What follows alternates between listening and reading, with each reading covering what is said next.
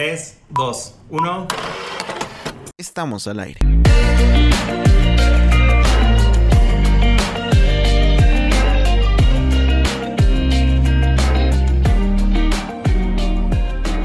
Bienvenido a Mies Podcast, donde los siguientes minutos escucharemos palabra por medio del staff de Rocafiel. Disfrutemos juntos la siguiente enseñanza. Hola familia, qué bueno que se pudieron conectar a la Mies, un tiempo donde juntos podemos aprender un poco más acerca de lo que Dios tiene y lo que Dios es para nuestras vidas. Y el día de hoy vamos a hablar un poco acerca de lo que Dios deposita en nosotros, acerca de lo que Dios deposita, entrega, otorga a nosotros. Pero para iniciar me gustaría eh, definir un concepto para que juntos podamos aprender. Me gustaría definir la perfección. La perfección no es como nos presentó eh, Hollywood, que todos tenemos que ser iguales, todos tenemos que vestir de esta manera, todos tenemos que estar igualitos, todos tenemos que ser robot con las mismas actitudes, con las mismas características, con el mismo tono de piel, con el mismo color de ojos, con el mismo corte de cabellos y así vamos a ser perfectos. Cuando todos lleguemos a un punto de comportarnos de la misma manera, vestirnos de la misma manera, es ser completamente iguales, entonces vamos a tener la perfección. Pero déjeme decirme que la, la perfección es todo lo contrario. Perfección no es igualdad, sino diversidad. Nosotros somos perfectos porque cada uno de nosotros, cada uno de los bolivianos somos diferentes con un regalo, con un don totalmente diferente y que fue Dios quien nos los otorgó. Ese don, ese regalo único y diferente nos hace perfectos. Nuestra diversidad nos hace perfectos. Nosotros cargamos, tenemos, llevamos algo especial y diferente, algo perfecto, quien Dios depositó en nosotros. Yo creo que esto David lo entendió. Y entendiendo esto acerca de la perfección, escribió el Salmos capítulo 139, el versículo 16. Y lo vamos a leer en la nueva traducción viviente. Me viste antes de que naciera. Cada día de mi vida estaba registrado en tu libro. Cada momento fue diseñado antes de que un solo día Me viste antes de que naciera, cuando estaba en el vientre de mi, de mi madre y estaban uniéndose mis tejidos, estaban uniéndose mis células. En ese momento tú me viste, antes que yo pueda ver la luz del sol. Tú me viste cuando estaba siendo formado y depositaste dentro de mí algo especial, algo único. Es por eso que en tu libro cada uno de mis días estaba cada día fue diseñado. Esta es la perfecta sinergia entre el cielo y la tierra. Este es el trabajo conjunto entre Dios y los hombres. Dios depositando algo especial en los hombres y la, correcta administración de aquel don que Dios depositó lleva un trabajo en conjunto entre Dios y el ser humano, una perfecta sinergia, el cielo en la tierra. Y la Biblia dice que el don, los dones que nos han sido otorgados por Dios son irrevocables. ¿No les pasa que alguna vez hicimos la oración de devolución? Aquella oración en que le decíamos, Señor, te entrego mis sueños. Señor, te entrego este anhelo y deseo de mi corazón. No estoy hablando acerca de emociones, no estoy hablando acerca de la chica que nos gusta, no estoy hablando acerca de rabia y enojo, no, estoy hablando aquel anhelo que siempre estuvo ahí desde que teníamos 5 años y hasta ahora que tenemos 70 años. Ese sueño, ese deseo, ese anhelo, esa visión cuando cerramos los ojos y lo veíamos, siempre lo vimos. Estoy hablando aquello que portamos y llevamos dentro que nos hace especial y nos hace únicos. Y nos acercábamos a Dios y le decíamos, Señor, este sueño yo tengo, pero te lo entrego a ti. Tengo eh, este, este deseo, este anhelo, pero te lo entrego a ti. Yo me imagino la respuesta de Dios diciéndonos, hey, Tú me quieres dar algo que yo ya te entregué. Tú no me puedes devolver algo que ya te di. Hey, ese don, ese regalo es irrevocable. Yo te lo entregué, te lo coloqué, lo puse dentro de ti. El día de hoy yo quiero llamarte a creer. Sí, a creer que aquello que tú portas, ese deseo, ese anhelo, viene de parte de Dios. Fue Dios que lo colocó, fue Dios que lo puso. Y sí, solamente tú lo puedes hacer realidad. Ninguna otra persona sobre la faz de la tierra, tierra solamente tú. No fue el diablo que lo colocó, no son tus emociones que te, te hacen ver, fue Dios que lo colocó. Cuando aún estábamos nos formando en el vientre de nuestra madre, fue Dios que colocó y puso este anhelo y este deseo de nuestro corazón. Yo te invito a creer. Sí, fue Dios quien lo puso. El día de hoy vamos a ver la vida de un hombre que nació con un sueño nació con ciertos anhelos de su corazón, ciertas características de su corazón, que pasó por diversas situaciones y que terminó siendo la respuesta de Dios para el problema de toda una generación. Sí, estoy hablando acerca de Moisés. Vámonos por favor a Éxodo capítulo 2, versículo 11, versículo 12 y vamos a leer la Biblia en la versión nueva traducción viviente. Muchos años después, cuando ya era adulto, Moisés salió a visitar a los de su propio pueblo a los hebreos y vio con cuánta dureza los obligaban a trabajar. Durante su visita vio que un egipcio golpeaba a uno de sus compatriotas hebreos. Entonces Moisés miró a todos lados para asegurarse de que nadie lo observaba y mató al egipcio y escondió el cuerpo en la arena. Vamos a colocar este versículo en contexto. Abraham tuvo un hijo, Isaac. Isaac tuvo otro hijo, Jacob. Jacob tuvo doce hijos. Eh, uno de sus hijos, José, fue a vivir a Egipto. Este hombre prosperó mucho en Egipto, llegando a ser el segundo hombre más importante sobre todo Egipto. Y él llamó a traer a toda su familia, es decir, su padre Jacob y a todos sus hermanos, para que puedan vivir con él en Egipto. Y vivieron con él, estuvieron en Egipto, pero pasaron los años Murió Jacob, murió José, murieron los hijos, pero sus descendientes se esparcieron. Dice en la Biblia que era una gran cantidad.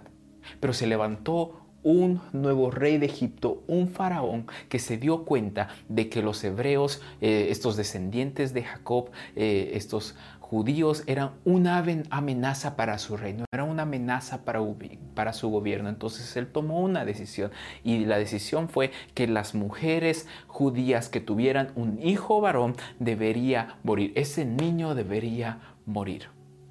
Cuando nació Moisés y los padres vieron a Moisés, lo primero que hicieron fue ocultarlo. Pero como no pudieron ocultarlo más, entonces lo colocaron en una cesta y lo llevaron y lo lanzaron al río Nilo. La Biblia dice que el mismo día, la hija del faraón, coincidencia, la hija del faraón fue y tomó baño en el río Nilo. Pero mientras ella se bañaba, venía y pasaba esa canasta. Alza la canasta, abre y encuentra a un niño, encuentra a Moisés. La Biblia no dice exactamente hasta qué edad. Nosotros podríamos suponer que a sus 17 o 18 años, porque dice cuando él ya era adulto. adulto. 17, tal vez 18 años. Pero la idea es que durante todo ese tiempo él fue creado en base a la cultura egipcia, en base a tradiciones egipcias. Él fue criado como miembro de la familia real. Él tenía que aprender y saber a defenderse con la espada. Sabía pelear, tenía enseñanza egipcia. Ese era Moisés a sus 18 años. Pero él llevaba dentro, él portaba algo dentro que lo hacía totalmente diferente. Algo portaba que sin importar si recibía una enseñanza egipcia o no, no iba a hacerlo cambiar. Él llevaba algo dentro. Cuestión que un día sale y ve a un egipcio maltratando a un hebreo. Y creo yo que dentro de él se produjo un enojo, una frustración al ver a una persona en autoridad, abusando de esa autoridad, eh, lastimando a una persona oprimida. Y la reacción de Moisés fue matar al egipcio. Mi pregunta el día de hoy para ti es, ¿qué frustraciones tienes? A mí me frustra que a mí me frustra que mi papá nos haya abandonado. A mí me frustra la manera en que los políticos gobiernan a nuestro país. A mí me frustra la manera en que predica este joven en la mies. A mí me frustra cómo cantan estos chicos. Me frustra, me enoja, me da rabia. ¿Cuál es tu frustración? ¿Qué te da rabia? ¿Qué actitud te da enojo? La frustración de Moisés era ver que una persona abuse de su autoridad. Al día siguiente, Éxodo capítulo 2, versículo 13-14. Al día siguiente, cuando Moisés salió de nuevo a visitar a los de su pueblo, vio a dos hebreos peleando. ¿Por qué le pegas a tu amigo? le preguntó Moisés al que había empezado la pelea. El hombre le contestó, ¿quién te nombró para ser nuestro príncipe y juez? ¿Vas a matarme como mataste ayer al egipcio? Entonces Moisés se asustó y pensó, todos saben lo que hice. Al día siguiente, Moisés paseando, Moisés veía, Moisés era una persona observadora. Moisés se daba cuenta de detalles que otras personas no las podían ver. Una cualidad muy interesante. Y al día siguiente Moisés pudo ver a dos personas, a dos hebreos peleando.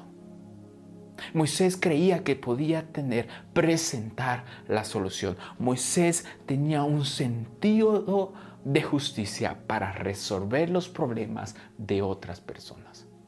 Moisés, además de tener frustración y enojo de cómo, se, cómo estaba el sistema de su época a través de la esclavitud, él creía también que tenía la capacidad para resolver problemas.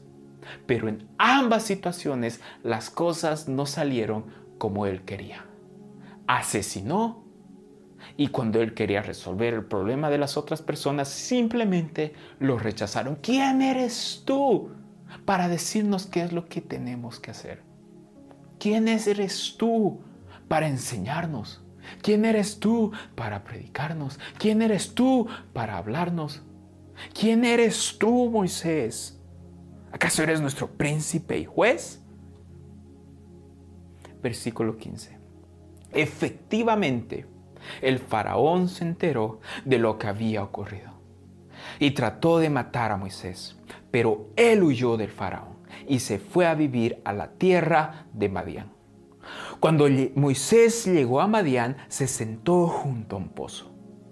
El sacerdote de Madián tenía siete hijas, quienes fueron al pozo como de costumbre, para sacar agua y llenar los bebederos para los rebaños de su padre. Pero llegaron unos pastores y las echaron de allí. Entonces Moisés se levantó de un salto y la rescató de los pastores. Luego sacó agua para los rebaños de las muchachas.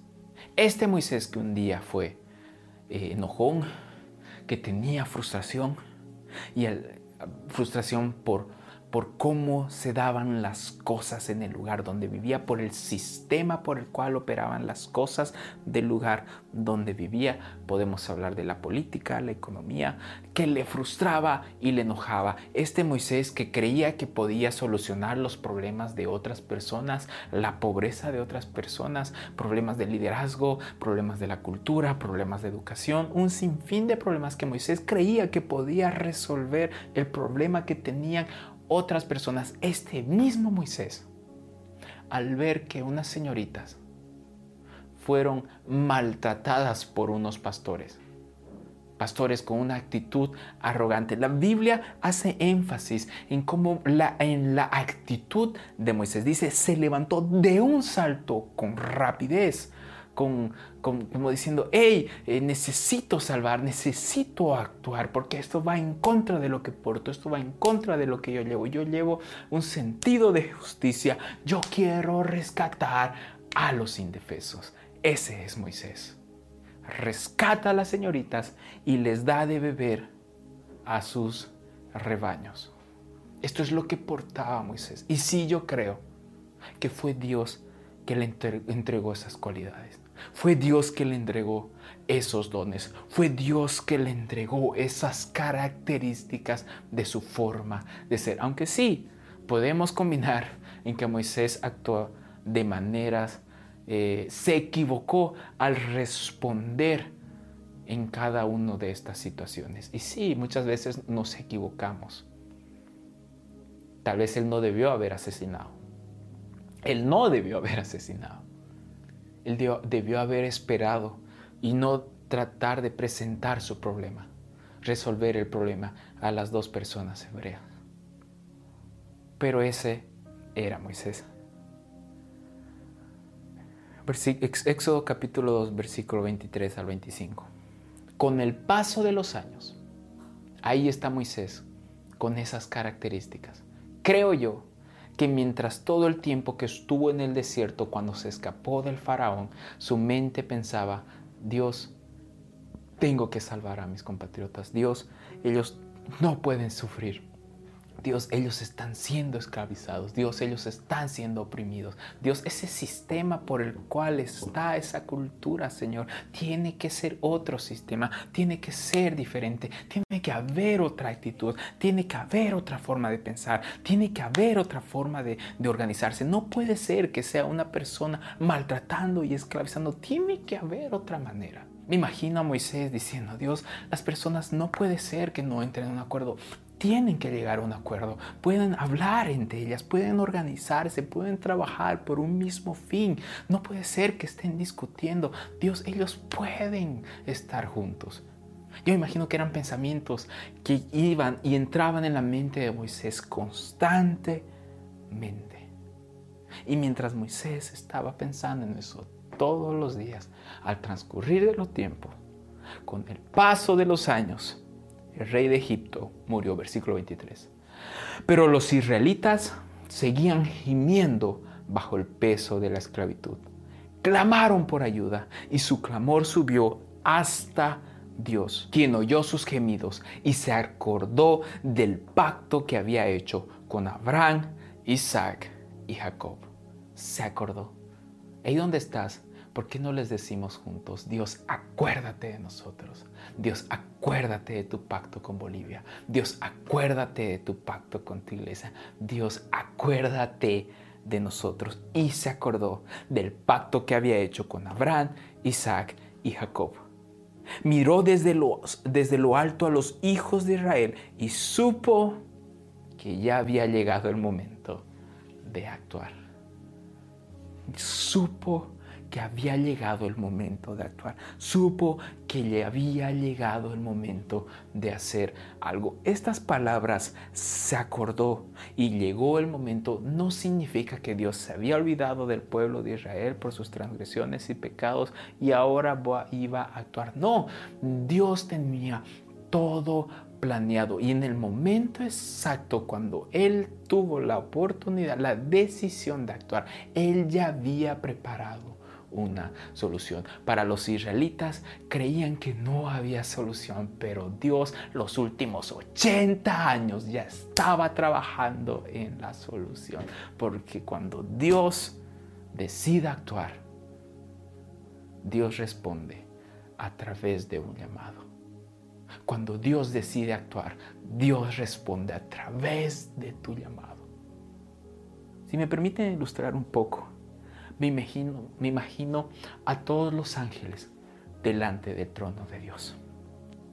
Querubines, serafines y todos los ángeles. Esperando, ellos sabían que Dios iba a actuar, esperando cuál iba a ser su respuesta. El pueblo de Israel esperando la respuesta. Algunos creían que Dios iba a aparecer con tal poder que iba a destruir a todo el ejército del faraón. Otros creían que Dios iba a hacer que las personas, que la tierra se tragase al faraón. Los ángeles creían que Dios iba a descender con fuego sobre todos los egipcios. Pero la respuesta de Dios fue un llamado. El cielo y la tierra trabajando en perfecta coordinación. Porque Dios ya sabía lo que iba a hacer. Miren lo que dice capítulo 3, versículo 6. El llamamiento de Dios a Moisés. Yo soy el Dios de tu padre, el Dios de Abraham, el Dios de Isaac, el Dios de Jacob. Sí, aquellos con quienes yo hice mi pacto.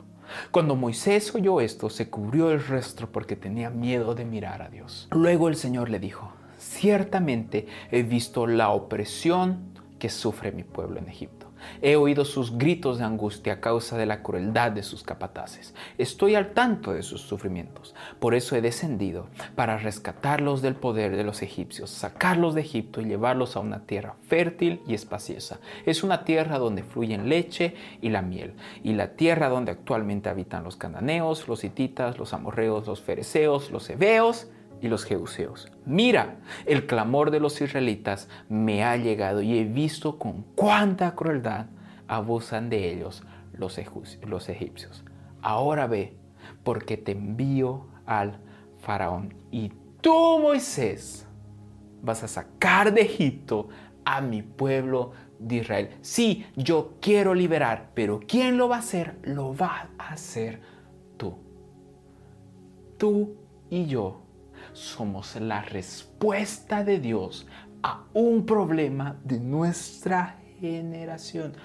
Tu llamado es una respuesta al problema de toda una generación. Es importante que tú puedas creer que lo que llevas, lo que portas, tus sueños, tus deseos, tus anhelos vienen de parte de Dios. Es tu llamando el día de hoy, hermano, familia que estás conectada a este video. El día de hoy quiero llamarte a creer, a creer que lo que portas, que lo que llevas dentro fue Dios que lo depositó. Y así como Moisés fue la respuesta de Dios a la esclavitud del pueblo de Israel, tú y yo somos la respuesta a un problema de nuestra generación. Y sí, Dios ya estuvo trabajando en nosotros desde que estábamos en el vientre, desde que nuestras células estaban uniendo para darnos forma. Dios ya depositó todo lo que nosotros necesitamos para resolver, para hacer esa respuesta. Y sí, aquello que portamos nos hace únicos, nos hace diferentes, nos hace diversos, nos hace perfectos. Eso es lo que quería compartirles el día de hoy. ¿Qué les parece si para terminar oramos? y ahí donde están, yo les invito a que puedan cerrar sus ojos conmigo. Dios, gracias por lo que has puesto en nosotros. Gracias porque aún ves en nosotros lo que nosotros no vemos. Gracias porque nos conoces mejor que cualquier otro ser, nos conoces mejor que nosotros mismos y sabes lo que hay dentro de nosotros.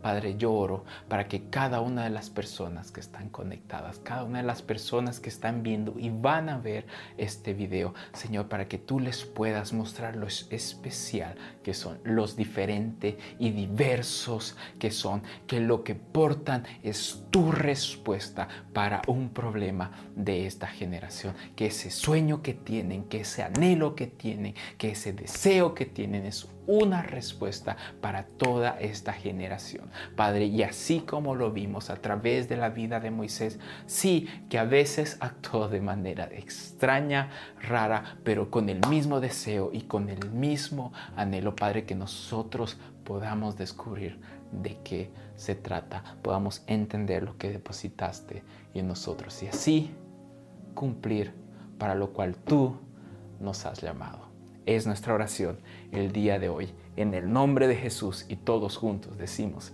amén. Familia, gracias por conectarse a este video. Les mando un fuerte abrazo y que Dios los bendiga.